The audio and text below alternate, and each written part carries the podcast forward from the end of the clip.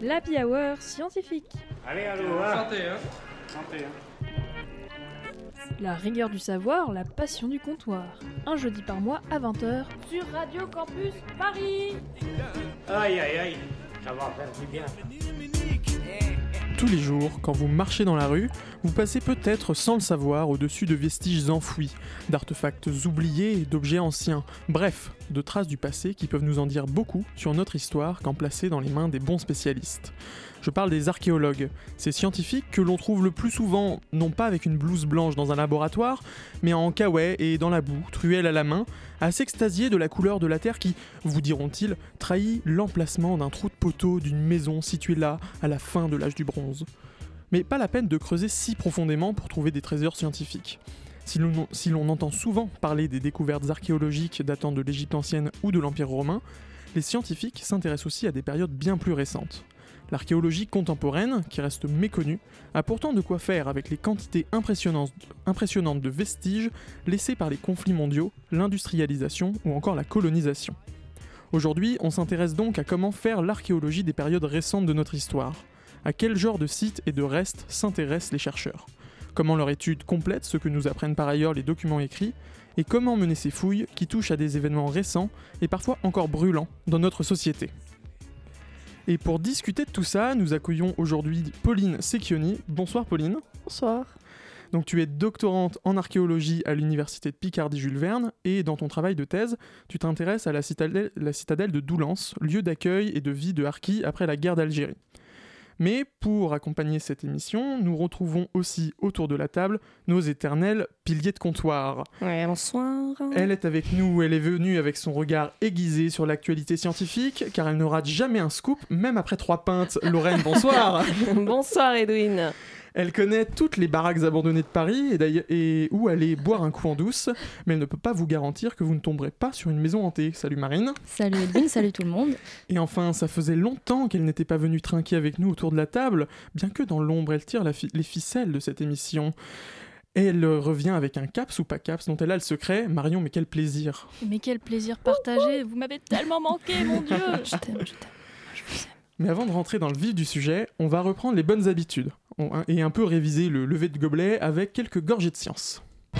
Est-ce que tu m'offrirais une gorgée de cet excellent breuvage pour rincer tout ça? Et Lorraine, les marronniers, toi ça ne te fait pas peur et on commence direct avec la thématique Halloween. Et oui, j'adore les marronniers, comme le magazine Science et Avenir qui nous a fait une sélection d'articles aux petits oignons. Il est question de citrouilles, de la lune et même en passant par les chauves-souris. Et lequel a retenu ton attention Eh bien, c'est un article de 2020 qui revient sur une étude danoise menée dans une maison hantée.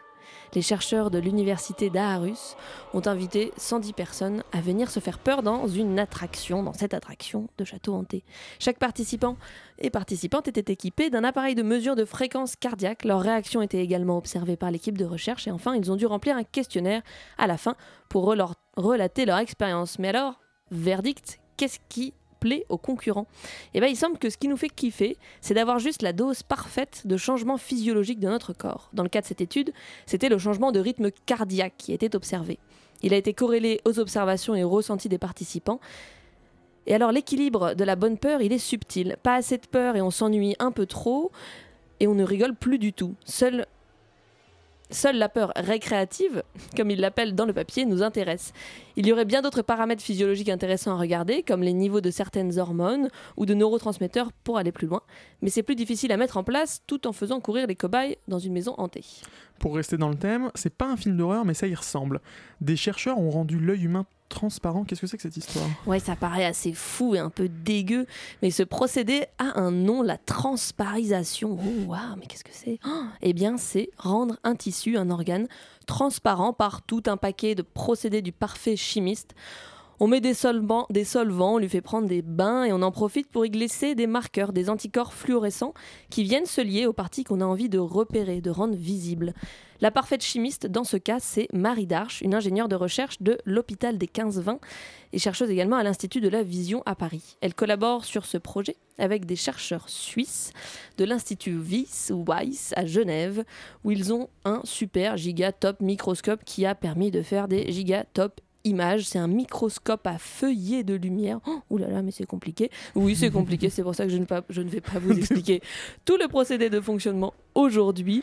Mais ils ont réussi à reproduire des, reconstru- des reconstructions assez dingues d'images en 3D. Vous pouvez les voir online et je vous invite à aller les voir. On peut vraiment euh, se balader à l'intérieur d'un œil. Ils ont publié tous ensemble dans la revue Communication Biology. Mais alors, la grande question, c'est surtout à quoi bon ça sert de rendre un œil Oui, Totalement je, je transparent. viennes là quand même. c'est pas juste pour le plaisir des belles images. Ce procédé doit permettre de faire avancer la recherche sur des maladies oculaires sans avoir besoin de faire plein de petites tranches de quelques micromètres à analyser en 2D parce que normalement c'est ce qu'on fait. On prend un œil, on le congèle, on coupe des tout petites tranches et enfin on ira regarder tranche par tranche. Mais sauf que les maladies de l'œil, c'est pas juste à un endroit, elles sont souvent multitissulaires et impactent globalement notre œil. C'est le cas de la DMLA, du glaucome, de la myopie, etc. Et parce que c'est un organe très complexe, la médecine et la recherche ophtalmologique se faisaient jusqu'à présent sur des tissus isolés, à défaut de l'organe entier. Alors pour en arriver là, ils ont euh, utilisé pour le moment 25 œils sains, et les travaux se poursuivent avec des globes oculaires cette fois pathologiques. Bon, j'espère que pour la prochaine news, t'en as fini avec les histoires d'épouvante. Bon alors ça ce sera à toi d'en juger, en tout cas elle semble assez irréelle. Dans la rubrique C'est normal en Australie, une des régions du pays a décidé de reprendre l'abattage de chevaux par hélicoptère. C'est plein de chevaux sauvages, des brumbies, qui viennent des descendants des premiers chevaux des colons européens. Alors les exterminations d'animaux, ça les connaît. En Australie, vous en avez peut-être entendu parler en début d'année avec les chats, les petits chats tout mignons. Eh bien, euh, eh ils ont prévu d'en exterminer des millions et pour ça, ils font ça avec des, des robots. Alors, ils ont qu'une quinzaine pour le moment, des robots qui reconnaissent un chat par euh, intelligence artificielle, qui lui lance du poison dessus, le chat se lèche et le chat meurt. C'est affreux. C'est aussi simple. d'un- plan de méchant de film, quoi. Ce truc. C'est un James Bond. Eh oui, c'est mais pourtant- James un peu Bond. ridicule. Mais pourtant, c'est bien pour sauver la biodiversité parce que bah, les chats sont des tueurs sanguinaires. Ils sont certainement responsables de l'extinction déjà de 28 espèces en Australie et des centaines seraient menacées. Mais vous inquiétez pas, c'est pas que en Australie. hein. Chez nous aussi, les chats sont des tueurs sanguinaires. Ne prenez pas de chat. Par contre, une, extermination pardon, qui se passe bien en Australie, c'est celle du cancer du col de l'utérus. Oui, tout à fait. Les Australiens auraient, pourraient avoir euh, éliminé le cancer du col de l'utérus d'ici à 2035 et grâce à une super révolution, le vaccin contre le papillomavirus. En France d'ailleurs, une campagne vient de commencer dans les établissements scolaires. C'est donc pour les jeunes, il faut absolument vacciner les femmes et, les hommes dès le plus jeune âge. Entre 11 et 14 ans, c'est le mieux, juste deux injections. Et on pourrait se débarrasser de ce cancer du col de l'utérus, mais d'autres cancers également, des cancers de la tête, des cancers de l'anus. Il y en a un paquet. Les concernés, c'est des virus HPV, des papillomavirus. Il y en a une petite, un peu moins d'une dizaine qui sont virulents et qui pourraient donner des cancers. Alors allons-y, faisons-nous vacciner. Oui, bien sûr. Merci beaucoup, Lorraine, pour ces rafraîchissements. J'ai encore les poils de la nuque tout hérissés. Maintenant qu'on s'est un peu échauffé le gosier, Pauline, que dirais-tu d'une petite tournée de shot Avec grand plaisir. Allez. Pour commencer, on va prendre un petit shooter du bar. Alors, ou vous suivez votre intuition, ou vous vous dégonflez? Et du coup, on trinque. À la tienne. Donc, Pauline, je te rappelle, tu as une minute pour répondre au maximum de questions le plus vite possible. Est-ce que tu es prête? Je suis prête. Euh, On est en pleine happy hour, euh, euh, Pauline. Qu'est-ce que tu commandes en général? Un morito, D'où tu viens? Avignon. C'est une bonne situation, ça, archéologue? Euh, c'est plaisir. Tu voulais déjà faire ça quand t'étais toute petite? Oui. Le, si- le site n'importe où dans le monde que t'adorerais pouvoir fouiller. Euh, J'aimerais bien aller en Chine pour fouiller. C'est quoi ton outil préféré sur un chantier? La truelle. Ton film d'archéologue préféré Euh, ainsi parle Taram Koubi, correspondance assyrienne. En soirée, quand tu dis que t'es archéologue, c'est quoi la réaction des gens Euh, ils sont plutôt contents et surpris. D'accord. Et tu trouves souvent des dinosaures Non. En- en ce- Si tu devais garder qu'un seul livre. Un seul livre euh, d'archéologie Un seul livre.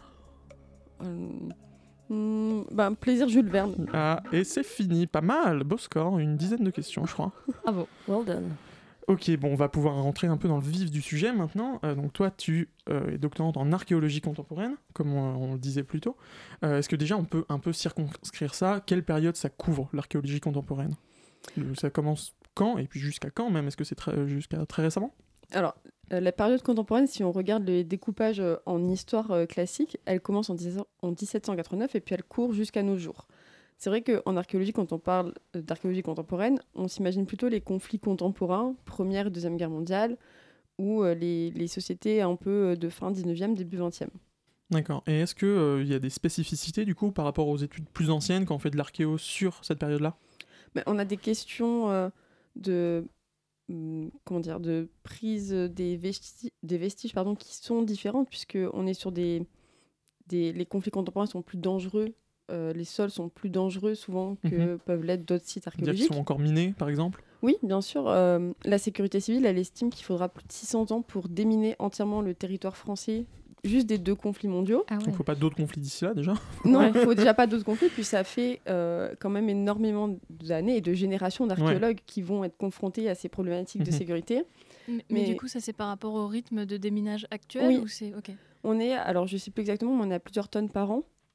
Et puis Ah on, on en retrouve encore régulièrement, euh, par exemple les agriculteurs dans le nord de la France ou les, les- les champs, généralement quand ils labourent les champs, souvent ils retournent aussi. Ah oui, c'est euh, ultra dangereux. c'est dangereux. Ok, et, euh, et du coup, euh, oui, on- tu disais les conflits mondiaux. Jusqu'à très récemment, on peut faire de l'archéologie. Est-ce que les années 70, 80, 90 même sont concernés ou pas encore quand même? Euh, j- j'en ai j'ai jamais été confrontée à cette période-là, mais euh, elle pourra venir Hmm. dans, dans les années à venir, bien Ouais. sûr, puisque forcément, plus on avance nous dans le Plus temps, on et puis le Forcément. bah, c'est loin, euh, logique. Ah. C'est comme ça que ça marche en fait. Le temps. Mais euh, pour l'instant, c'est vrai que quand on parle de contemporain, on, on se représente plus facilement à la première, deuxième guerre mondiale. Et juste que, oui, toi c'est années 60 par exemple. Pour l'instant, Moi, c'est jusqu'aux années 60 oui, Ok. pour l'instant. Et euh, donc, ouais, à quel site vous, vous allez vous intéresser? Quels sont les vestiges que vous allez retrouver Mais ça peut, ça, ça varie d'un site à l'autre. Mhm. Euh, par exemple, là où je travaille, on a retrouvé beaucoup de boutons d'uniformes ou de badges d'épaule de, de régiments. Euh, ça peut aller à des vestiges beaucoup plus importants. Euh, parfois, on retrouve des chaussures, on peut retrouver des, des obus, puisqu'on sait par exemple que pendant la Première Guerre mondiale, les soldats Mhm. ont dessiné l'artisanat de tranchées, donc ont dessiné sur les obus, etc. Donc euh, les objets varient vraiment Mhm. d'un site à l'autre. D'accord. Et euh, est-ce qu'il peut être parfois difficile de défendre euh, l'intérêt archéologique euh, d'un site ou de construction? Parce qu'après tout c'est encore récent Est-ce que les autorités ou les promoteurs ils voient pas ça comme des tas de béton un peu vieux mais pas assez vieux pour que euh, ça Faut vaille être le coup de les conserver quoi? ouais. Bah, disons que chacun a son domaine de, de compétences et c'est sûr que les promoteurs euh, Mm. sont là pour construire. Donc Mm. forcément, quand on vient leur dire que euh, le diagnostic archéologique a été positif et qu'il faudrait un peu plus fouiller pour préserver ce qu'il y a, euh, forcément, ça, ne, enfin, ça bouscule leur plan. Mhm. Mais après, c'est pas, c'est pas non plus un conflit euh, Ouais. euh, vraiment marqué. Ouais. Euh, Ça ne freine pas ton travail. non, ça ne freine pas, sa- sachant qu'en France, euh, on fait ce qu'on appelle l'archéologie préventive. Donc, généralement, avant la construction, on a les diagnostics archéologiques qui nous permettent de savoir voilà, le potentiel d'un site. Si le diagnostic est négatif, on ne va pas fouiller pour dire de fouiller. Euh, le diagnostic est négatif, on laisse la place au promoteur et il continue euh, ses travaux.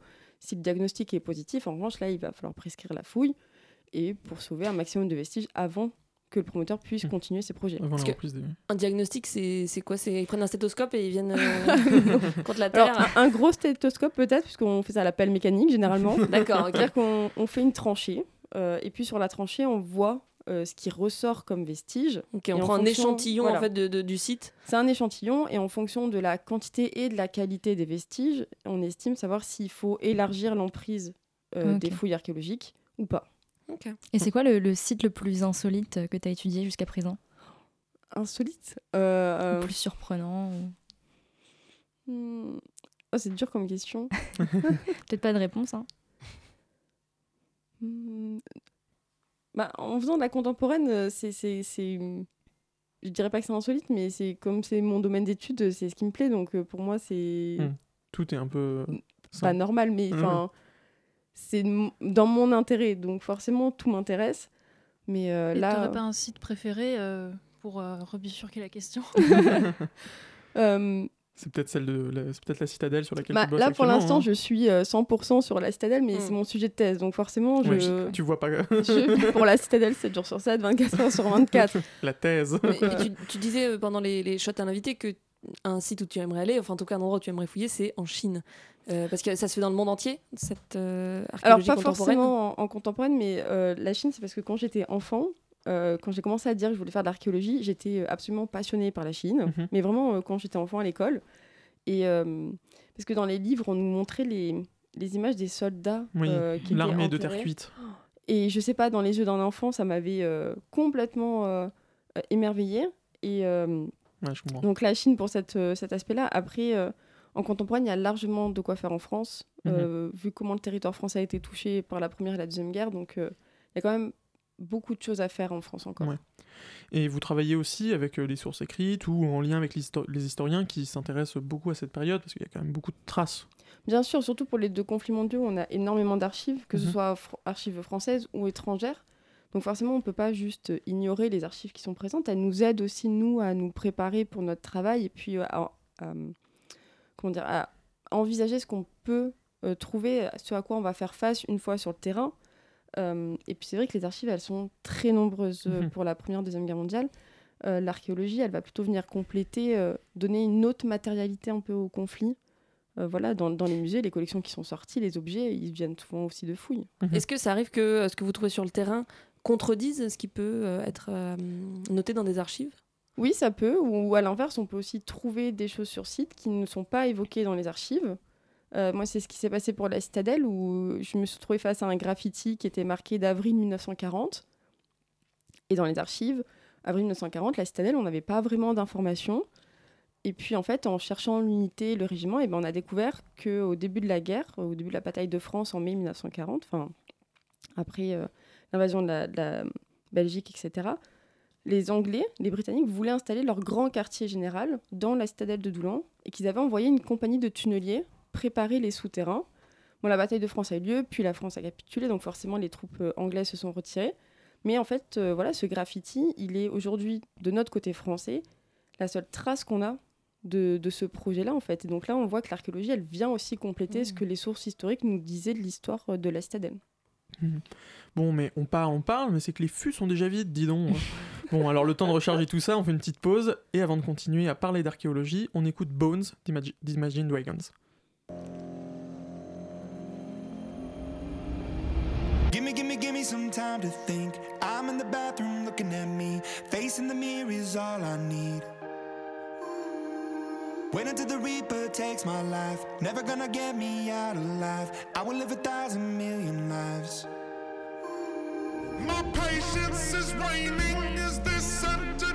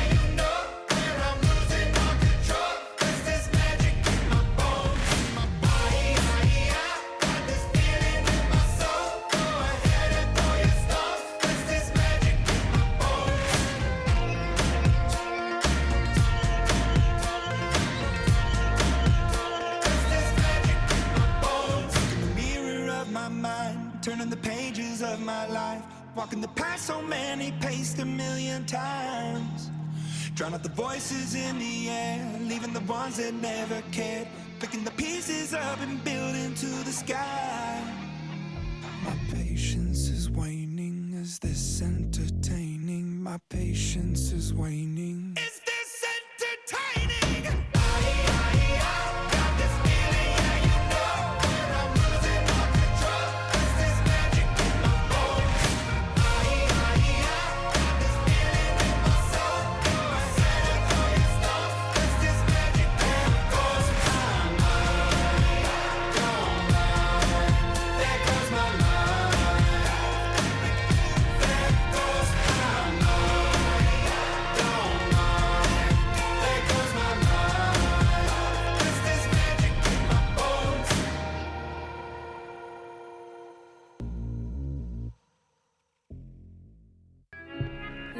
Scientifique sur Radio Campus Paris. De retour dans la Hour scientifique sur Radio Campus Paris 93.9. Nous sommes avec Pauline Secchioni, qui est doctorante en archéologie contemporaine. Mais avant de reprendre notre discussion avec Pauline, on va jouer un petit peu, car c'est l'heure du caps ou pas caps. Il y a des moments, j'ai vraiment l'impression que vous prenez pour un imbécile. Et oui, alors du coup, pour commencer avec ce caps ou pas caps, j'espère que vous êtes tous prêts. hein, Ah bah oui. À fond, à Évidemment. fond, vas-y, vas-y, vas-y, vas-y, vas-y. Et bien pour cette première question, pourquoi ne pas commencer par un épisode incroyable de l'histoire de l'humanité qui est bien sûr l'exploration spatiale et qui a, comme beaucoup d'autres euh, époques de l'humanité, euh, a laissé beaucoup de bordel, enfin de euh, d'ar- d'ar- d'artefacts, hein, bien sûr, d'artefacts. euh, euh, et donc, euh, de nombreux artefacts ont été trouvés euh, par les êtres humains en visite, sur- enfin ont été laissés par les êtres humains en visite sur la Lune, en plus des 96 petites poches d'excréments divers, évidemment. et donc, je vais vous demander, euh, chers euh, participants, euh, lequel de ces objets ne fait pas partie des objets qui, ont- qui sont restés sur la Lune et qui font Oh. partie donc de la grande histoire de l'exploration Mhm. spatiale Alors, en premier, nous avons un marteau, Mhm. Une photo de Marilyn Monroe gravée sur une petite plaque en aluminium, Ça, c'est sûr que c'est vrai. une plume de faucon, Ouais. des balles de golf ou les cendres d'un homme. Là, là, on cherche celui qui n'est pas resté sur la Lune. Ouais. C'est ça. Il y en a plusieurs. Les balles de golf, c'est sûr. Il me semble qu'ils ont. Ah putain, s'il y en a un, j'ai l'impression que tous. Le marteau, il me semble que oui. La plume, je vois pourquoi. Parce qu'ils ont fait des tests en fait de. Ils ont montré que Ah, pour la la plume qui tombe euh, Ah, face à un poids arrive effectivement en même Alors, temps au sol. Est-ce qu'il y aurait. euh, Est-ce que c'est une plume de faucon? Ça Oui, se trouve, c'est ça, Marion, c'est il ça, exactement ce que j'allais me demander. c'est une plume de pigeon. Est-ce que je suis vicieuse à ce point-là À ce point, Ah, je c'est sûr. Pas- Mais Les pourquoi un de- marteau? Bah, vous avez des Ah outils, et il me semble que la photo, je suis sûr qu'ils sont là. C'est une photo de. C'est tellement l'époque. c'est Kennedy qui était au pouvoir. Enfin, je veux dire. Euh, moi, je veux dire, la plume, c'est pas une plume de faucon. Moi, je vais dire le marteau parce que. Moi, je vais dire le marteau aussi, ouais. hein. Je le sens qu'ils sont, ils sont pas venus avec, un, avec un, ma- un simple marteau, ils sont venus avec Puis un. Un marteau spatial. c'est- trop simple. Eh bien, je ne suis pas aussi vicieuse, malheureusement. la plume de faucon a bien été euh, envoyée sur la Lune et c'était bel et bien pour comparer avec le marteau. Euh, donc Ah, c'était ouais. pendant la même mission à Apollo 15 euh, dans- en 1971. C'était le poids, le marteau, quoi. Euh, la photo de Marilyn Monroe, c'est une invention de moi. Ah, gravée sur mais ça semblait en- tellement vrai. C'était très crédible. Gravé Merci, sur la plaque, merci. moi j'y ai cru avant. Bah, après, du coup, il y avait quand même un monument aux morts miniatures gravé sur une plaque d'aluminium dédié à tous les astronautes qui sont morts euh, pendant différentes missions. Et il y a aussi des photos de famille, enfin, ou Ok. une photo de famille en tout cas qui est présente. Les balles de golf, effectivement, c'est euh, réel. Il y a un mec euh, qui est monté là, donc comment il s'appelle? Alan Shepard, euh, Mm. en 1971 aussi, à Apollo 14, qui a fait un swing de quelques centaines de mètres. Pas mal. donc ça, c'est toujours resté là-haut. C'est un beau, une belle, un bel artefact. et les cendres d'un homme, et ben c'est les cendres de Eugène Merle Shoemaker, qui est considéré comme l'un des fondateurs de la planétologie et qui est mort en 97. Et donc c'est un, un lunar prospector, je ne sais plus exactement ce que c'est, une sorte de sonde qui était, qui avait pour but de cartographier euh, la Lune qui s'est écrasé dans la Lune et qui euh, s'est écrasé avec ses cendres dedans. Du coup, c'est les seules cendres euh, d'un mec. euh, Compliqué pour aller euh, se recueillir euh, pour la première. Ouais. Ouais, c'est compliqué. Bah, Bah, tu vois la lune tous les soirs après, C'est tu ça, vois. c'est hyper poétique. Moi, C'est vrai, c'est vrai, c'est vrai. Ok, ensuite, pour la deuxième question. Euh, en 2012, il y a des fouilles qui ont été entamées sur un site bien particulier qui date de 1970. Donc vraiment, on est dans du Ah contemporain. oui. Et donc, c'est le premier site de ce type qui est à peu près arrivé en même temps qu'un autre du même type. Enfin, en gros, bref, c'est le premier en même temps qu'un autre. Et donc, euh, quel événement s'y est déroulé il y a maintenant 53 ans? C'est un Euh, en événement un peu Donc, spécial. on, on cherche qu'est-ce- Dans les années 70. quel, Ouais. quel événement ils sont venus étudier sur ce site-là? C'est ça. Le crash pétrolier, C'était je en vois pas France? trop. euh, Euh, C'était en France, oui. En France? C'est le seul euh, Euh, site d'Europe qui a été étudié pour ce genre de truc. Est-ce que c'est une usine ou un truc comme ça Non, c'est moins euh, pragmatique, on va dire. en fait, on s'attend pas vraiment à ce que ce soit un objet d'étude d'archéologue, je, je trouve, personnellement. Un Oh parc d'attractions. Non, mais on est pas mal Oh. euh, en termes de un divertissement. Un cinéma Cinéma, on est sur vraiment la bonne piste, mais pas un cinéma. Des cinémas Une Non. chaîne de cinéma Non, non. On est sur quelque chose, euh, on va dire, euh, qui entre en, en jeu dans la production. studio un, de- lieu, un un lieu de studio- tournage un lieu de un tournage. décor de tournage. Il s'agit du tournage du film d'âne de Jacques Denis. Oh, Ah il y a eu de l'archéologie sur Podane C'est ça. Dans une jatte plate. Oh oui, je, crois en plus, je crois en plus que ça n'avait pas été autorisé euh, initialement Ah ouais, et ça, que ça a quand même été fait. Bah, je crois que c'était en gros euh, un des amis de l'archéologue qui était fan du film. Et en fait, c'était sur le domaine familial, euh, quelque chose comme ça, que euh, ça avait été tourné. Et donc, du coup. euh, Ils ont fait pareil, ça à la zob, quoi. Oui, voilà. Mais en vrai, du coup, ils ont réuni pas mal de bénévoles qui étaient genre giga fans du film aussi. Et donc, euh, ils sont allés. euh, voilà. En fait, c'est la scène euh, où Podan trouve la maison de la fée. Euh, Ah oui, dans les bois. dans les bois, ouais, Et bien donc sûr. moi, euh, j'ai pas vu le film, mais euh, voilà, j'imagine que vous voyez. Et donc ils ont trouvé aussi un bon paquet de bordel, euh, pardon, d'artefacts qui dataient du tournage. Donc il y a des strass euh, de la robe de couleur soleil, une tête de lion en plâtre ou le cadre du miroir de la fée des lilas. Euh, Il y a aussi euh, tout un tas de trucs techniques qui renseignent quand même sur euh, les, comment était fait le cinéma à cette époque-là. Donc c'est intéressant, des bandes magnétiques, des trucs. Ah, donc apparemment le cinéma il était surtout fait en mode euh, on laisse tout sur place et on se casse. Oui, voilà. Il y avait des petits débris de, euh, de flash aussi et de trucs comme ça. Ah oui. Et il y avait aussi bah, des mégots de cigarettes qui ont appartenu à Catherine Deneuve et à François Truffaut, ce qui est quand même extrêmement la classe, même si ce sont des déchets. Ça, ça va finir en revendre musée ça Grévin, hein, très clairement. Ça. Et une bouteille d'évian de 1000 millilitres, bien sûr. ça, c'est important. Et en même temps, donc, aux États-Unis, ils, euh, ils avaient trouvé des vestiges des dix commandements de Cécile B2000, donc avec des énormes décors euh, monumentaux euh, Mm. de type égyptien en plein Ah milieu oui. du désert californien. Qui ont été laissés sur place. Voilà. Pareil. T'as pas de Pareil. hangar pour ranger ça, non Ouais. Je tombe des nues. Et euh, le dernier, est-ce qu'on a le temps pour le dernier? Allez, rapidement. Allez, très rapidement. C'est rapide, hein, de toute façon. Euh, donc, depuis des décennies, les Américains ont développé une passion pour les capsules temporelles, euh, à tel point que la première, qui a été scellée en 1940 dans l'État de, Géor- de Géorgie, Géorgie, pardon. Georgie. Geor- Georgie. Euh, donc c'est une pièce de 18 mètres carrés avec euh, plein de euh, pardon d'artefacts encore une fois hein, et qui a pour but de donner une représentation fidèle de la civilisation occidentale pour l'époque. Et donc à votre avis, lequel de ces objets ne figure pas dans The Crypt of Civilization Civilization, Civilization?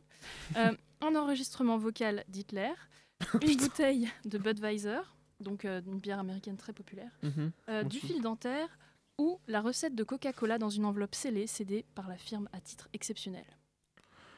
J'ai l'impression que le dernier est un faux, mais j'espère qu'ils ont pas mis un enregistrement d'Hitler quand même. Enfin, Aïe aïe aïe. C'est possible. C'est quoi la, la troisième proposition? La troisième, c'est euh, du fil dentaire. Du Pourquoi ils ont mis du fil dentaire C'est une très bonne question. Pourquoi est-ce qu'ils ont mis du fil dentaire? Non, moi j'imagine qu'il y avait plein d'autres choses dans cette capsule. Ah oui, il y en avait. Pourquoi la recette du Coca-Cola aussi on- c'est très- c'est une- c'est en- aux États-Unis. hein. Oui, voilà, c'est quand même un blockbuster de la civilisation, le Coca-Cola. Moi, je vais pour Hitler. Je pense que les Américains auraient pas mis Hitler dans leur capsule temporelle, alors que le Ok. Coca-Cola, à la limite. Quelles seraient vos, ré- vos réponses Et que ça fait un coup marketing. Moi, je pense que le Coca, non. Ouais, Ah ouais. ok. Moi, Ouais, je non. trouve le fil dentaire. C'est toujours utile. C'est- très absurde, effectivement. Euh, je pense effectivement Coca aurait pas lâché sa recette euh, comme ça. Eh bien, effectivement, la recette de Coca-Cola, c'était une invention de ma personne. wow. Mais donc, il y a bien un enregistrement vocal d'Adolf Hitler, au même titre que Mussolini et Roosevelt. Donc, Ah, voilà. Hors contexte, ça paraît bizarre. C'est des traces euh.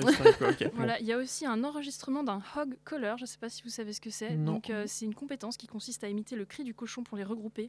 Euh, c'est très utile Ah dans les oui, fermes. d'accord. Et Donc ça pareil, c'est vraiment le vestige de la civilisation euh, Américaine. qui va donc être euh, décelé en 8113, en l'an 8113. On espère que personne ne va oublier, ce serait bête. Donc de c'est la perdre civili- ce fil dentaire. voilà, c'est tout pour ce caps ou pas caps. Nickel, merci Marion. Avec plaisir. Bon, Pauline, je me tourne à nouveau vers toi, histoire qu'on reprenne un peu les choses sérieuses quand même. Maintenant qu'on en sait un peu plus sur euh, ce en quoi consiste l'archéologie contemporaine, euh, on va parler de ton terrain à toi, c'est donc la citadelle de Doullens. Est-ce que tu peux nous la resituer un peu rapidement, alors historiquement, et puis même où ça se trouve? Alors, elle se situe dans le département de la Somme, Mhm. à une trentaine de kilomètres au nord d'Amiens. Et en fait, elle a été euh, créée sous François Ier. Et après plusieurs phases de construction, elle est finie sous Louis XIII. Et elle a un peu vu du dessus une forme d'étoile qui pourrait faire penser à Vauban, mais elle est quand même terminée avant euh, Vauban. Et on ne on sait pas trop s'il est intervenu ou pas sur la Mhm. citadelle. Mais la citadelle a été construite parce qu'au début, elle défendait la frontière avec les Pays-Bas espagnols et la frontière se trouvait au niveau de l'Artois. Et en 1659, on signe le traité des Pyrénées et la France récupère en gros les départements du Pas-de-Calais et du Nord dans son royaume. Donc évidemment, plus de frontières. Ah oui, la citadelle n'est plus sur une frontière, elle ne sert plus Elle- à protéger les frontières. Défendre la frontière perd Hmm. euh, vraiment toute De sa son valeur. intérêt, ouais. Donc, elle est transformée en prison d'État, enfin plutôt en maison d'incarcération ou d'assignation à résidence, puisqu'on sait que les hommes politiques qui ont été envoyés là avaient plutôt la vie douce, ils avaient leur famille avec eux, ils faisaient des repas, Ah oui, etc. Ouais. En 1835, on commence à dire vraiment que euh, là, c'est une prison d'État, donc on construit un nouveau bâtiment pour vraiment donner, cette, des gens, quoi. Pour de vrai. donner cette sensation de prison. hein. Et fin, euh, fin 19e, euh, on y enferme à présent les femmes. Et c'est une grosse partie de l'histoire de la citadelle aussi, c'est là où c'est intéressant, puisque euh, on les enferme pour mauvais comportement. euh, les pères peuvent les enfermer. En gros, l'idée, c'est de les rééduquer à l'image de la société de l'époque. que C'est très efficace. Donc, on leur apprend à coudre, on leur apprend à tenir une maison, euh, à tenir rester une dans la ferme, cuisine. et puis à tenir sa place de femme en Au tant 19e que en tant qu'épouse et en tant que mère surtout. Euh, la Première Guerre mondiale éclate, donc les jeunes filles sont sorties de la citadelle et elles sont envoyées à Rennes. Et puis on a un hôpital français qui s'installe. Donc un hôpital français qui va avoir une spécificité, c'est l'accueil des, des soldats qui ont des troubles psychiatriques. Parce que Gustave Roussy, Gus- Gustave Roussy pardon, installe ce qu'on appelle un centre de neurologie et de psychiatrie pour soigner ses patients. On a quand même conscience pendant la guerre qu'ils ont besoin d'un traitement à part. Et puis surtout, le C'est but... pas juste des blessés, en fait. Exactement. Le but, c'est de pouvoir soigner les blessés et les renvoyer sur le front, Hmm. quel que soit le type de blessé. Et donc, Roussy installe ce centre, et donc là, on a les traitements euh, dits hydrothérapiques, donc les bains et les douches glacées. Ah, Ça avait l'air sympa avant, mais. euh, non, c'est pas, c'est pas une maison de repos, non. C'est parce que des choses pas des agréables. termes. Euh, L'électrothérapie, donc les traitements par le, le courant électrique. Sympa ça aussi. Et puis la psychothérapie, donc, parce que Rou- Roussy pense quand même que l'échange et la parole Ah. peuvent aider euh, les patients. Ouf. Mais il, il estime quand même que c'est la combinaison en fait, des trois traitements qui fait que Mm. les soldats sont complètement guéris et Mm. sont aptes à combattre et à retourner au front après. Mm. On, on leur évite fout de même faire pas la paix quoi. C'est Non. vraiment euh, tu repars direct. C'est le but euh, vraiment. Le... En fait, un soldat qui est à l'hôpital, c'est pas un soldat qui est sur le front et euh, il faut combattre, il faut tenir face à l'armée allemande. Donc forcément, tous ceux qui sont dans les hôpitaux euh, ne combattent pas à ce moment-là et c'est de la c'est de la main d'œuvre perdue quoi. Enfin, c'est Mm. des soldats qui ne servent pas sur le Ouais, front. la force de frappe de moins. Pour gagner du temps, ils auraient pu faire tous les traitements en même temps, mais bon, j'imagine. L'électrocution dans l'eau. Dans l'eau, ça, ok. ouais. Ça aurait pas été très efficace, non. Je fais une petite avance dans le temps. On en vient à la guerre d'Algérie. Et donc, toi, tu Mm. étudies euh, la citadelle après la guerre d'Algérie, quand elle sert de lieu d'accueil Mhm. pour les harkis. Est-ce que rapidement on peut rappeler c'est quoi un harki? Qui sont les harkis en fait? Alors, c'est un peu compliqué aujourd'hui de définir le, un harki parce que euh, on a un peu une confusion dans ce que ça désigne. Mhm. À l'origine, un harki, c'est le- le membre d'une arca, qui est une force euh, paramilitaire qui avait été euh, créée pour la guerre d'Algérie.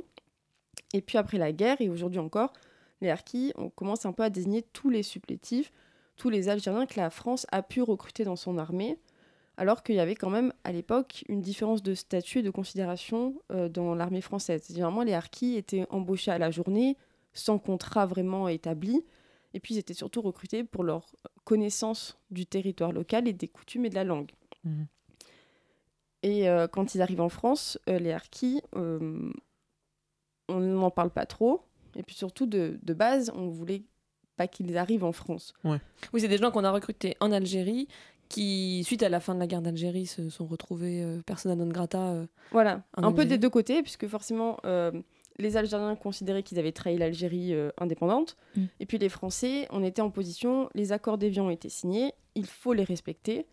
Donc, euh, soit ils ont demandé la nationalité française, soit ils restaient en Algérie. Ouais. Mais bien sûr, la voie administrative légale est très longue, Ouais. puis très compliquée. Et certainement Pour- très euh, avec beaucoup de monde quand même à l'époque leur qui demandent d'un coup. la euh, vie. Exactement, et surtout euh, pour des personnes qui souvent ne parlaient pas français non plus. Ouais. C'est aussi pour ça qu'on les avait recrutés à la base. hein. C'était leur connaissance aussi de la langue locale. Donc forcément, on leur dit euh, l'administration française, bonjour, euh, faut, faut faire vos papiers. Euh, c'est compliqué. Ouais. Donc, euh, puis on a une position de l'État français qui tient à respecter les accords qui ont été signés. Mhm. Et donc, comment ça se passe concrètement les fouilles sur un lieu comme ça? Alors, tu disais que. Aussi, qu'est-ce que vous avez retrouvé? Tu disais euh, surtout des boutons, des bouts de, de vêtements finalement, des pièces d'habillement.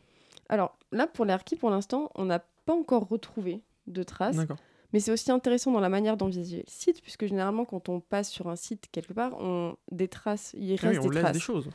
Là, pour le moment, on n'a rien pu identifier avéré de l'époque euh, harki. D'accord. Alors qu'on sait que ça a été occupé par des harkis. Ça a été occupé pendant presque trois ans. Euh, ils étaient entre 500 et 600, donc on a quand même une population Ouais. importante dans Mhm. la citadelle.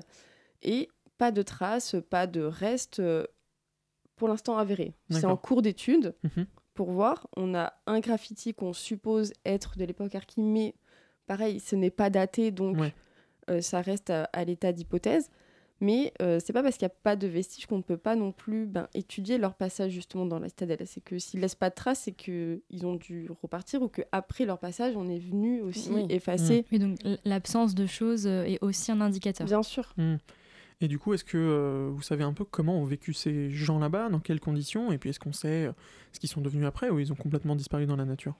Alors, on a, le, on a deux points de vue. On a le point de vue des archives, euh, bien sûr, où là, on a tout le langage aussi un peu euh, Administratif, un peu euh, des rapports euh, d'études, des rapports de, du médecin du département qui est venu visiter la citadelle. Il n'y a pas grand-chose, il n'y a pas des lettres écrites par, écrites par des harkis euh, non, qui là, c'est vraiment le point de vue, euh, disons, officiel Ouais. des instances euh, républicaines, en fait. Donc, euh, mais on a quand même un- une description où on nous dit quand même que dans la citadelle, euh, les femmes et les enfants euh, jouent au milieu des détritus parce que la mairie ne vient pas ramasser les ordures, que euh, quand ils arrivent à la citadelle, elle était à l'abandon depuis trois ans, donc il n'y a plus de carreaux fenêtres, il n'y a plus de Ouais. portes, euh, le chauffage ne fonctionne plus. Donc donc, des conditions abominables quand même. on hein. a quand même une, une- une idée des conditions dans lesquelles ils ont été accueillis. Mais Belle ça reste façon de les remercier. Exactement. Ça reste le point de vue archivistique. Hmm. Là, on est en train de recueillir les témoignages des harkis qui ont vécu à la citadelle pour justement voir en quoi leur expérience personnelle rejoint ce qui- ce qu'on constate dans les archives ou pas. Et Mhm. donc, euh, pareil, là, on est en train de, de les étudier, on, on recueille les premiers témoignages et on a déjà des différences qui pointent. Et euh, surtout, on a leur point de vue à eux dans une parole qu'on n'a pas souvent écoutée non plus. Les harkis, on les a souvent euh, laissés de côté, oubliés volontairement ou involontairement. Là, aujourd'hui, on arrive plusieurs dizaines d'années plus tard et on les écoute enfin, en tout cas, sur la citadelle de Doulan.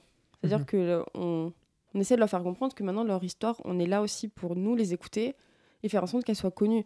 Parce que euh, on, dans, dans le département ou même euh, de- dans l'histoire de la citadelle, la partie harki, c'était vraiment signalé en toute fin. Euh, les harkis ont été présents de 62 à 65. Là maintenant, on essaye vraiment de rendre aux gens la, la réalité qu'a été la vie des harkis dans la citadelle, puisque ça a été vraiment très très compliqué et très euh, presque inhumain vu comment on les a accueillis pendant presque trois ans dans un état. euh, C'est combien de personnes sur ces trois ans? On est entre 500 et 600. Ok, et ben bien sûr, euh, on va continuer de parler de cette histoire, et puis et, euh, on imagine que étudier cette période-là, ça soulève quand même de nombreux enjeux sociaux, politiques, donc on va en parler dans quelques instants, juste après une petite pause, et le temps de se servir une tournée. Thank you.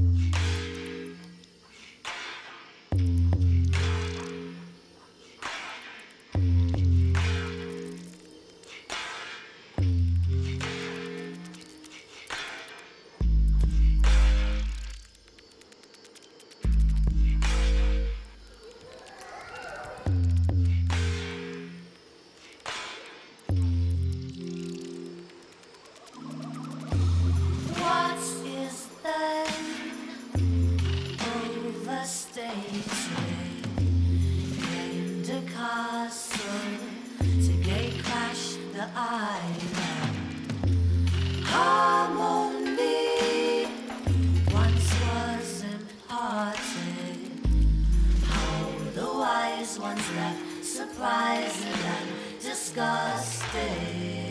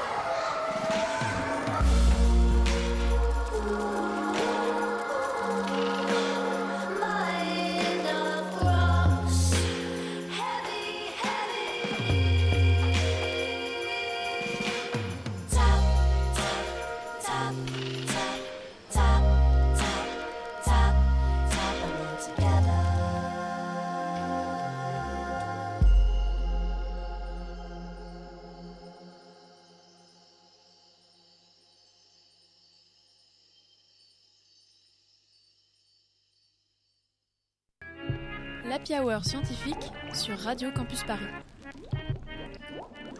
Et c'était Mind of Rocks de Cosmo Sheldrake. Vous êtes toujours sur Radio Campus Paris et aujourd'hui dans l'Happy Hour scientifique, nous recevons Pauline Secchioni, doctorante en archéologie contemporaine. Et dans un instant, nous allons évoquer les questions sociales, politiques ou mémorielles de cette discipline. Mais avant ça, Marine, tu vas nous parler d'Urbex, c'est bien ça?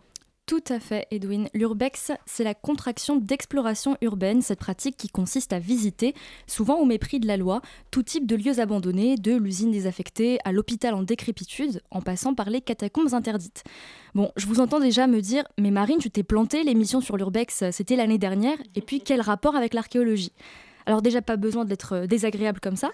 Euh, et ensuite, oui, l'exploration urbaine a bel et bien des points communs avec l'archéologie contemporaine. Mais commençons d'abord par parler de ce qui les distingue. L'archéologue, c'est un ou une scientifique à qui on a demandé de fouiller un lieu avec un but précis, un objectif de recherche. Il ou elle a une bonne connaissance de la période historique concernée, produit des rapports de mission pour partager ses résultats et suit des méthodes rigoureuses pour étudier un site. Et surtout, tout est légal, normalement. Alors que l'adepte de l'urbex, qu'on appelle dans le milieu l'urbexeur ou l'urbexeuse, n'est a priori pas scientifique, on ne lui a absolument rien demandé, il ou elle n'a pas besoin de la moindre connaissance du lieu visité et ne rend de compte à personne, et surtout la légalité, ça lui passe franchement au-dessus. Excuse-moi, mais quand tu dresses ce portrait, je vois pas trop ce que l'urbexeur a à voir avec l'archéologue. Alors, c'est sûr que quand on entend ça, on a un peu envie de ranger l'urbex dans les activités de vilain voyou, par opposition à la noble science de l'archéologie, qui reste, pour ainsi dire, dans les clous. Mais en réalité, ça manque un peu de nuances et certains chercheurs ont un autre avis sur la question. Par exemple, Nicolas Offenstadt, historien slash urbexeur, a fait de l'exploration urbaine un objet d'étude scientifique à part entière. Pour lui, l'archéologue et l'urbexeur partagent une même attitude, à savoir une déambulation attentive et un regard très affûté sur leur environnement. Et d'après lui, la plupart des urbexeurs ont un réel respect pour les lieux abandonnés. Par exemple, il faut savoir qu'il existe un code implicite de l'urbex. Il est interdit de dévoiler l'emplacement du site, de le dégrader ou d'emporter un objet avec soi. Finalement, c'est une pratique beaucoup moins intrusive que l'archéologie. Fouiller un lieu en archéologie, ça veut souvent dire le détruire. Alors on n'y va pas au bulldozer, c'est méticuleux, on procède souvent couche par couche, mais ça reste une destruction. Nicolas Offenstadt montre aussi que l'urbex peut produire de vraies ressources historiques. Une pratique très courante chez les urbexeurs, c'est de prendre plein de photos et de les partager sur Internet. Du coup, on se retrouve avec une documentation en images du lieu à la disposition de tout le monde, et il arrive souvent que d'autres internautes reconnaissent le lieu et partagent leurs histoires personnelles en lien avec l'endroit. À ce moment-là, l'urbex devient une démarche mémorielle assez poétique, qui sort de l'oubli des lieux que personne ne regarde, et qui vient raconter des fragments d'histoires récentes, comme le fait l'archéologie contemporaine. Alors non, c'est pas juste un délire de jeunes sacripants en manque de sensations fortes, et puis on va pas se mentir, le frisson de l'aventure, c'est aussi la motivation initiale de beaucoup d'archéologues. Je sais, Pauline, que quand t'étais petite, tu regardais Indiana Jones avec les yeux qui brillent. Indiana Jones, qui, soit dit en passant, est plus proche de l'urbexeur que de l'archéologue. Je suis pas bien sûr qu'il ait fait euh, signer toutes les autorisations pour ses expéditions. Enfin bref, je m'arrête là, sinon on va me reprocher de faire du tort à la profession. Merci Marine. Bah, Pauline, je me tourne vers toi. Euh, si demain t'apprenais qu'il y avait des urbexeurs qui voulaient urbexer ta citadelle, tu verrais ça de quel œil? Euh, pas d'un très bon œil, bien sûr. Euh, après, tant qu'il n'y a C'est peut-être déjà arrivé en même temps. Alors c'est déjà arrivé bien Oui. sûr puisque après l'accueil des harkis, la citadelle est fermée et un peu laissée à l'abandon. Mhm. Donc forcément les gens sont rentrés euh, Oui. illégalement dans la citadelle. Euh, Il y a un passage qui est surnommé l'autoroute pour entrer dans la citadelle. Donc à partir de oui. ce moment-là, euh, c'est que les, euh, les gens savaient aussi par où rentrer et euh, par où sortir. Donc, mais je, je pense que ça fait aussi partie euh, de l'histoire d'un site. Je veux dire, Oui. forcément, le site il est laissé à l'abandon. Bon, ben, Des gens se prendre le risque autre. que, ouais. oui, voilà, que les gens rentrent et laissent leurs traces. Et voilà, aujourd'hui, on a des graffitis ben, des années 80, 90, euh, 2000, 2010, voire 2020. Donc, Et euh, qui serviront peut-être aux gens que t'encadreras euh, quand ils font leur thèse. peut-être, peut-être, euh, d'ici là, ou même dans 100 ans, voilà, les, les graffitis de 2020, euh, on, on sera en période Covid. Il y aura forcément peut-être aussi euh, Ouais, de la recherche là-dessus, des recherches là-dessus et puis voir aussi les, les traces euh, qu'auront laissées euh, ces, nos années à nous euh, dans, Dans les sites dans les historiques. sites historiques. Du coup, est-ce que pour aider les archéologues du futur, il faut qu'on fasse des graffitis partout Alors non, ce Sur n'est les- pas ce que j'ai dit non plus. sur les monuments historiques. non, non, non, non, non. Non, évidemment. Euh, mais c'est intéressant comme question parce que les visiteurs nous la posent souvent. euh, de, de dire ben voilà euh, on- les dates récentes là qu'est-ce que vous allez en faire? C'est sûr que dans les années 90 la citadelle elle est fermée au public donc a priori euh, le graffiti n'est pas représentatif de Mm. ce qui s'est passé à l'intérieur comme histoire Mais euh, maintenant, ils sont là, il va quand même falloir les préserver et puis euh, ne pas dégrader plus le site qu'il ne l'est déjà en fait. Mm. Et euh, bon, j'en viens un peu plus à des questions euh, plus touchy peut-être. Quand on travaille sur des périodes euh, bah, de conflits qui sont encore chaudes ou des événements assez tragiques, hein, on- quand tu parlais des harkis, euh, c'était un peu ça qui avait en sous-texte, euh, ça peut être difficile. Toi, est-ce que ça t'atteint quand tu travailles là-dessus? À titre personnel, bien sûr, euh, pour les harkis, quand euh, j'ai recueilli les témoignages des personnes, euh, ces personnes, je les connaissais pas. Euh, je Mhm. J'arrive, je leur explique pourquoi je suis là, ce que je fais comme recherche et en quoi leur témoignage peut m'aider. Et je leur demande juste de me confier leur histoire personnelle, que parfois ils n'ont pas confié à leur propre famille. Alors proche, ouais. Voilà, j'ai- j'ai euh, une entrevue avec un harki, donc euh, qui a 93 ans cette année, et sa fille était présente. Et à la fin de l'entrevue, elle m'a dit euh, là, mon père euh, vous a dit des choses qu'il ne m'avait jamais Mm. dites auparavant, et, et c'est très intime euh, et c'est forcément très personnel, même si dans la présentation des résultats, il va falloir être objectif, parce que Mhm. on est archéologue, historien, enfin, on peut pas se permettre de De mettre trop de pathos. de oui. mettre trop de pathos euh, là-dedans non plus. Mais quand on recueille les témoignages et quand on, re- on est face aux personnes qui nous confient leur histoire, et euh, forcément, on est impliqué par- euh, dans, dans ce qu'ils nous racontent et on compatit. Et c'est tout totalement subjectif. Ouais. Et comment on établit un lien de confiance justement pour que ces histoires soient, soient révélées? Alors, ah, j'en ai aucune idée. Euh, J'y suis vraiment juste. Il y a un petit euh, manuel. Je pense le feeling, honnêtement, parce que ces personnes, je leur ai juste euh, expliqué ce que je faisais Mhm. et ils ont été d'accord pour partager leur histoire et c'est tout. Enfin, il n'y a pas vraiment eu de grandes discussions avant. Euh, là, pour le harki de 93 ans que j'ai eu en entrevue, c'était sa fille que j'avais déjà rencontrée auparavant et puis son père s'est décidé à parler après. Donc ça marche aussi un peu du bouche à oreille et de Mm. la confiance Mm, ok. que les gens vont donner aussi naturellement. Donc euh, je sais pas. Mm. Ils parlent et on est là pour les écouter. Je Il pense faut que être, c'est le il plus faut être important. sympa et, et Ouais. bienveillant. Je pense que pour eux, c'est le fait de les écouter aussi qui change beaucoup euh, la donne en fait. On est là pour recueillir leur histoire, là où pendant des années on leur a dit que. Bah, déjà, on parlait pas de guerre d'Algérie, donc à partir de ce moment-là, euh, on fait taire aussi un peu l'histoire. Mm. Et là, ça y est, on vient leur dire euh, qu'on est prêt à les écouter et qu'on a besoin aussi d'avoir leur histoire pour comprendre la citadelle et pour pouvoir justement dire aux gens exactement comment ça s'est passé et quelles ont été les conditions de vie dans cette citadelle en fait. Et euh, lorsque toi et tes collègues vous fouillez de tels lieux, bah, j'imagine que ça peut raviver un peu quand même certains conflits mémoriels, peut-être bah, entre les anciens harkis et l'État, entre la France et l'Algérie, que c'est quand même pas une question fermée. Donc euh, qu'est- qu'est-ce qui se passe et comment vous, vous, vous essayez de gérer ça quoi? C'est peut-être Alors- pas à vous de gérer ça d'ailleurs, mais... Euh, euh, on essaie quand même de rester un peu en dehors des questions politiques qui Mhm. sont liées au Oui, mais si vous apportez de nouveaux éléments, Mais si on apporte de nouveaux éléments, euh, on, on sait que ça peut changer le statut de la citadelle. Mhm. Voilà, il y a eu un grand débat, savoir s'il fallait mettre la citadelle en centre ou en camp, parce qu'en Mhm. fonction de la classification, les aides qui étaient euh, dues aux descendants de Harki ne seraient pas les mêmes. Est-ce que tu peux expliquer vite fait la différence entre si on considère que c'était un centre ou si c'était un camp? Bah, si c'est un centre, euh, y a- on a moins la notion d'enfermement que Mhm. si c'est un camp. Ouais. Un camp, on a quand même, surtout après la Seconde Guerre mondiale, le camp, euh, c'est un terme qui est très connoté Mhm. et qu'il faut savoir utiliser correctement aussi. Donc, euh, un camp, il y a cette notion d'enfermement euh, un peu coercitif, Ouais. c'est-à-dire qu'on le subit. Euh, et là, à la citadelle, ce qui se passe, c'est euh, savoir si c'était euh, de l'enfermement ou si c'était vraiment un centre euh, d'accueil euh, dans des conditions terribles. hein, évidemment, ça ne remet absolument pas en cause les conditions dans lesquelles on les a accueillis. Mais De partir ou pas, quoi, c'est ça la question. voilà, euh, dans- de quelle façon, en fait, s'ils avaient accès au site ou pas, euh, s'ils pouvaient rentrer et sortir de la citadelle? Et donc là, on est en train d'étudier tout ça parce que bien sûr, les archives, euh, dans les archives, on n'a jamais le terme de camp utilisé. Mais centre d'accueil. euh, c'est centre d'accueil, centre de transit, on parle de la citadelle, on dit les harkis, mais le Mhm. terme de camp n'apparaît jamais dans les archives. Mais des témoignages qu'on a, on- les personnes ont vécu dans la citadelle comme dans un camp. Mm. Ouais. Et donc c'est là où il y a, le travail est encore en train de se faire. Et nous, en tant qu'historien archéologue, on peut en effet apporter des éléments de réponse ou pas. Mm. Mais c'est en cours.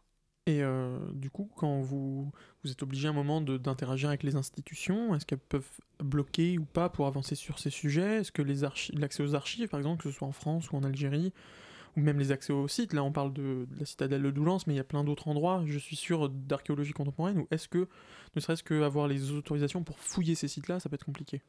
Alors là, pour la citadelle, euh, côté archives, euh, ça n'a pas été si compliqué que ça, puisque les archives sont au département euh, et les archives sur harkis ont été ouvertes. Donc on a pu les consulter et elles sont ouvertes euh, au grand public, hein, pas qu'aux historiens archéologues. Donc euh, les archives, ça a été le plus facile. Après, on n'a pas fait de fouilles à proprement parler. Là, on a fait des sondages, donc c'est encore différent un peu en archéologie. Et on n'est pas confronté tant à ce problème, puisque la citadelle est propriété du département. Hmm. Donc pour l'instant, on n'a on n'a pas, on n'est pas bloqué dans nos démarches de recherche. Et puis généralement, enfin, euh, c'est rare quand même d'être bloqué euh, côté France en tout cas. C'est sûr que Hmm. côté Algérie, pour l'instant, on n'a pas eu accès aux archives. Ouais. Mais euh, enfin, vu que ça se passe euh, dans le département de la Hmm. Somme, a priori, on n'aura pas forcément. L'Algérie aura pas beaucoup d'archives là-dessus, quoi. Non, Ouais. je, je ne pense pas. Euh, les, les archives que l'Algérie va avoir, c'est surtout avant leur départ en France Mhm. et euh, sur ce qui s'est passé après la guerre Mhm. d'Algérie. Qu'est- Qu'est-ce qu'elles sont devenues ces familles? Tu On l'a peut-être évoqué tout à l'heure, mais euh, Alors après, la, quand, le, le- quand la citadelle ferme en 1965, en fait, les, les programmes de construction de logements sociaux sont terminés. Donc on les, on les reloge principalement euh, à Amiens, dans la cité dite de la briqueterie. Et quelques familles sont encore à Doulan. Et aujourd'hui, en fait, euh, on se rend compte qu'ils n'ont pas forcément euh, beaucoup bougé. D'accord. Donc on a encore des harkis présents à Doulan et encore à, à- à Amiens. jusqu'à présent, toutes les personnes que tu as interrogées, c'était dans cette région-là. Oui, pour l'instant, elles sont toutes encore dans le département de la Somme. Hmm. Donc euh, ça, ça montre aussi euh, à quel point, une fois qu'ils ont quitté la citadelle, ils sont aussi euh, restés c'est euh, dans la région, en fait. dans la région. Hmm. oui. En même temps, ce qui, enfin, ce qui peut être moteur de déplacement, c'est aussi peut-être des contacts. Et, et une fois qu'on est installé Oui. à un endroit et qu'on a fait sa vie à un endroit. euh, Ouais, et puis est-ce qu'ils avaient les. Enfin, faut aussi les moyens de bouger. aussi À les l'époque, moyens là, de tu sors de la citadelle, est-ce que tu peux vraiment aller Bah, bien sûr, parce soir, que quand ils arrivent en France, ils n'ont pas leur affaire avec eux en Algérie. hein. Mhm. Ils ont été complètement dépossédés de ce qu'ils avaient en Algérie. Ils n'ont pas pu récupérer. Et souvent, quand ils sont arrivés après la traversée de la, Médi- de la Méditerranée en France, ils n'avaient que les vêtements qu'ils avaient sur Mhm. eux Mhm. et deux, trois trucs qu'ils avaient pris- pu Ouais. prendre avec eux. Donc, euh, Est-ce que euh, des témoignages pour l'instant que tu as recueillis, euh, euh, tu peux nous dire rapidement comment ça s'est passé pour ces personnes-là que tu as interrogées de cette sortie de, De la citadelle, ça, ouais. de, enfin comment on se réintègre dans une société euh, où on n'est pas, on n'est pas vraiment très accueilli ou? On, on a deux positions. Euh, j'ai des harkis que j'ai rencontrés qui, eux, sont très en colère et à juste titre. Ils Mhm. ont raison de Mhm. l'être, d'être en colère. Donc forcément, euh, la colère des parents, c'est aussi la colère des enfants Oui. et ainsi de suite. Mais on a aussi euh, euh, qui, eux, sont euh, plus dans la plus calme un peu. Euh, Le harki de 93 ans que j'ai rencontré, à la fin de l'entrevue, il m'a dit, vous savez, c'est la vie, ça s'est passé comme ça, Résigné, tant quoi. pis. Voilà, qui se sont totalement résignés Hmm. et qui ont Puis dit, bon, bah, il faut avancer. faire, ouais, voilà, sa vie, quoi. Euh, parce que voilà, c'est- des familles. Enfin, il avait plusieurs enfants et puis au bout d'un moment, il, a dû avancer par nécessité plus que par choix, quoi. Donc, Mhm. On a vraiment deux positions euh, très opposées, mais qui sont euh, toutes, toutes les deux compréhensibles en fait. Et- et les personnes en colère demandent réparation? Oui. Financière euh, essentiellement? Alors, certaines oui, Une reconnaissance? D'autres pas forcément. Par exemple, une d'Arki que j'ai interviewée, elle me disait que l'argent, c'était pas ce qu'elle recherchait. Elle recherchait juste la reconnaissance, mais que ça Mhm. passait pas, enfin, qu'elle attendait pas l'aide financière en particulier. Mais voilà, chaque, en fait, euh, chaque Arki, chaque famille d'Arki vit aussi euh, l'après-guerre et la, la reconnaissance qu'on a envers eux maintenant différemment. Mhm. Mm. Et c'est plein de situations personnelles en fait, et c'est très compliqué aussi d'en sortir du coup un cadre général, tellement les, chacun l'a vécu de Mm. manière différente. Chaque, chaque parcours est un peu singulier, quoi. Voilà, c'est ça. Mm. En tout cas, ton travail vient alimenter aussi Et c'est sûr euh, qu'en tant qu'historien, euh, c'est dur voilà, de, de, de sortir un cadre général là où on, a, on est confronté qu'à des situations personnelles et individuelles. Et c'est aussi euh, votre travail, et pour ça que vous étudiez ce- cette citadelle, pour un peu reconstituer cette histoire. La Hour, c'est bientôt fini pour aujourd'hui, malheureusement. Cette, cette discussion est passionnante, mais Ah euh, on en est déjà au bout. Mais avant de se quitter, on peut peut-être faire un petit tour de table de recommandations culturelles de chacun. Euh, Pauline, est-ce que toi, tu as récemment vu, lu euh, quelque chose, un film, une série? Alors, je suis allée au, cinéma très récemment Mhm. voir le film The Creator, Mhm. qui est vraiment intéressant parce que euh, il, il met en scène donc l'intelligence artificielle qui s'intègre dans notre société et la manière dont on l'intègre. Et en fait, euh, il y a ce- cette opposition entre ceux qui l'ont totalement intégré dans leur Mhm. société, c'est-à-dire qu'on voit les IA qui ont une religion, qui, qui sont habillés comme nous, qui travaillent, etc. Et la partie de la société qui les rejette complètement Mhm. et qui leur fait la guerre, euh, littéralement, euh, pour les exterminer. Donc, Mhm. C'est un film très intéressant et puis qui se passe dans un Mais futur je- proche. J'hésitais à aller voir, mais peut-être bien du coup. Mais il est bien. Marine, une idée? Euh, oui, moi je vous conseille d'aller voir le dernier euh, Verre de rage. C'est euh, une émission, pour ceux qui connaissent pas, un peu style cache investigation, donc avec des enquêtes, mais euh, sur des thématiques environnementales. Et le dernier qui est sorti porte sur la qualité de l'air dans, dans le métro. Et, euh, et spoiler, on, on respire pas de l'air pur sous terre. Voilà. Non. Trop bizarre. Lorraine, quelque chose? Moi, je vais faire un petit pas de côté. euh, je vous invite à vous extasier sur euh, les légumes de saison. En ce moment, c'est merveilleux. Il y a À des, chaque fois, il y a des, comme ça. il y a des courges en veux-tu, en voilà. Oh, magnifique. C'est Des, super. des courges spaghetti, un potimarron, un butternut. Allez-y, faites-vous plaisir. Des champignons C'est produit aussi. en France, euh, c'est Et merveilleux. retrouver Lorraine, Lorraine sur sa chaîne YouTube de, de cuisine. Influenceuse de saison. Et Marion, toi, euh, t'as quelque chose à nous dire? Euh, bah moi, c'est pas forcément dans l'actualité de ce qui est sorti, mais c'est une BD qui est sortie il y a quelques années que j'ai lue euh, récemment, qui s'appelle La génétique au cœur, qui est illustrée par une illustratrice scientifique qui est trop stylée, qui s'appelle Héloïse Chauchois. Et donc, c'est euh, en fait une sorte d'enquête euh, sur une fille qui cherche à chercher ses, à, retrouver ses origines génétiques, enfin généalogiques, grâce euh, au fameux test, euh, voilà un peu type Mhm. euh, 23andMe. Et euh, donc c'est et donc son père est généticien, et il est en mode il voit d'un mauvais œil ce truc-là et il lui raconte plein d'histoires de sa vie de généticien avec ça explique super bien des thématiques super complexes et donc vraiment Redis, très intéressant. redis le titre une fois La génétique au cœur. Ok, super. Bah, pour, ma, pour ma part, j'ai récemment vu Iznik, les mystères de la basilique engloutie. Donc là, on revient un peu sur de l'archéo, parce que c'est un documentaire qui a été projeté alors là lors du festival Paris Science qui a eu lieu ce week-end et qui retrace en fait toute une épopée scientifique euh, avec des gens de partout autour du monde, donc d'archéologues justement, mais aussi de sismologues, d'historiens, autour des ruines d'une basilique qui euh, ont ressurgi de l'eau en Turquie. C'est passionnant, ça montre vraiment comment la recherche se fait en collaboration entre plein de disciplines et euh, plein de pays. Voilà, merci beaucoup Pauline d'avoir été avec nous pour parler de ton travail. Merci à vous. Merci à tous de nous avoir suivis et écoutés. On se dit à dans un mois. Et d'ici là, vous pouvez nous retrouver sur Twitter et sur Instagram, HH Scientifique. Salut Salut, Salut bye à tous.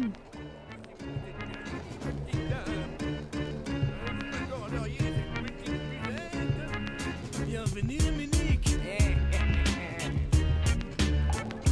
Bon, ben, il y a messieurs, hein. À, à- à la prochaine. Et au revoir. Et puis, faut bon retour, hein. Au revoir, messieurs.